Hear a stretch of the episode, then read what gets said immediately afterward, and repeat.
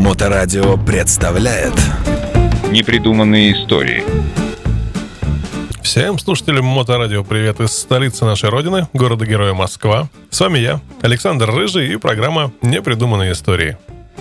Давным-давно, в далекой-далекой Австралии, в маленьком городке на сельскохозяйственной выставке Джонни с друзьями решил устроить покатушки на потеху публики. И теперь тысячи спортсменов и миллионы болельщиков ежегодно посещают аж семь ежегодно разыгрываемых официальных чемпионатов мира. Сколько же фанатов живет на свете?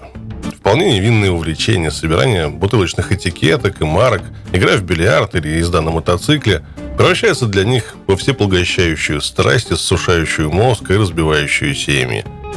Но иногда эта страсть приводит к ошеломляющим результатам. И все это из-за того, что некий Джонни в 30 с лишним лет не хотел знать ничего, кроме своего мотоцикла. Ну, конечно, это шутка. Вся огромная система мирового спидвея появилась бы, даже если бы Джонни Хоскинса прогнали бы к чертовой матери после первой же гонки, которую он устроил с приятелями по гаревой дорожке вокруг клумбы на сельскохозяйственной выставке в крохотном австралийском городке. Ну а хозяин выставки оказался смекалистым парнем, и огромная толпа, собравшаяся полюбоваться на новоиспеченных гонщиков, оказалась для него лучшим аргументом. Так, в 1923 году в Вест-Мейтленде родился новый вид спорта – мотоспидвей. Не прошло и трех лет, как вся Австралия была увлечена этими необычными гонками. В 1927 году Хоскинс отправился с показательными выступлениями в Великобританию, и а вы уже знаете, что Британию хлебом не корми, а дай возможность на мотоцикле хорошенько погонять. Там его, как ни странно, ждал ошеломляющий успех. 1928 год стал годом признания спидвея. Организовывались клубные команды, такие знаменитые фирмы, как Douglas, BSI и Rouge начали выпуск специальных мотоциклов, а в 1929 году уже была сформирована британская спидвейная лига, первая в мире – чем же завоевал всеобщую любовь спидвей? Пожалуй, прежде всего, простотой устройства трассы. В 20-е годы уже всем было ясно, что соревнования на дорогах общего пользования – это не самый дешевый, но весьма эффективный способ самоубийства – Строительство специальных трасс для шоссейных кольцевых гонок было и в то время весьма дорогим удовольствием. А мотокросс по пересеченной местности на лишенных мягкой подвески мотоциклах был доступен лишь людям с каменными ягодицами. Другое дело спидвей. Гаревая или земляная дорожка имелась на каждом стадионе и вокруг любого футбольного поля. Кстати, весьма близки к спидвею были популярны еще с начала века гонки по ипподрому. И первый чемпионат РСФСР по ипподромным гонкам состоялся а, еще в 1920 году. В США культивировалась тоже очень похожа на спидвей гонки по земляным трекам. Именно американцы первыми научились проходить повороты с заносом заднего колеса. А второй магический камень – это зрелищность в корне нового вида спорта. Сравните сами. Шоссейно-кольцевая гонка.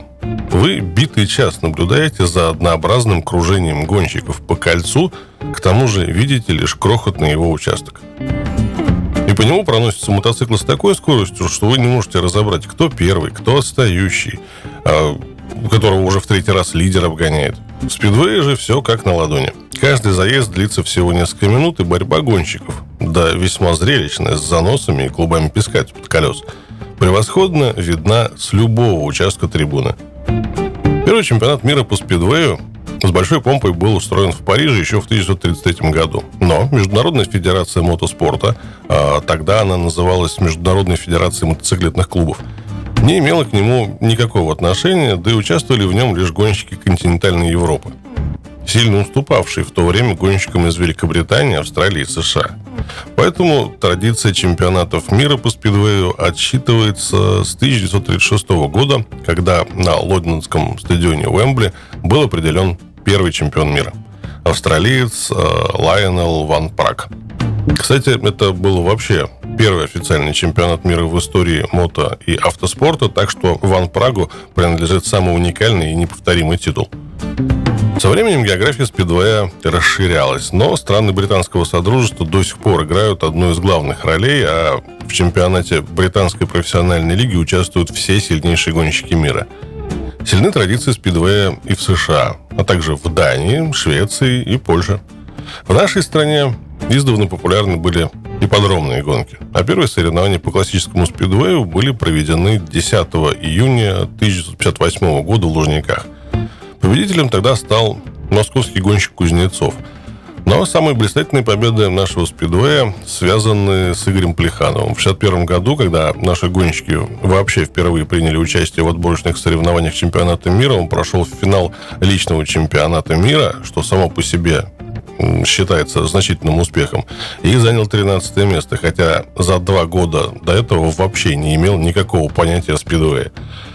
В 64-м и 65-х годах он завоевал серебряные медали в личном чемпионате мира. Увы, до сих пор его медали считаются высшим достижением наших спортсменов в классическом спидвее. Зато мотогонки по льду, которую часто называют ледовым спидвеем, считаются чисто русским видом спорта – 1966 года, когда был проведен первый чемпионат мира по мотогонкам по льду, победы гонщиков других стран считаются лишь исключением, вносящим приятное разнообразие в победную серию российских гонщиков. Может быть, считать эти специфические гонки спидвеем не совсем корректно, ведь манера вождения, особенно прохождение поворотов в этих видах спорта, совершенно различна. Если на гаревой дорожке мотоциклист проходит вираж с заносом, причем иногда таким, что заднее колесо оказывается впереди переднего, то на льду мотоцикл, снаряженный шипами, позволяет наклонять себя под углом, немыслимым в каком-либо другом виде мотоспорта. Но проводятся соревнования и на льду, и на гаре по одинаковой системе, по сходным правилам, так что, в конце концов, термин «ледовый спидвей» вполне оправдан. Но это лишь два чемпионата, скажете вы. А где обещанные семь? Не торопитесь. Вот они перед вами.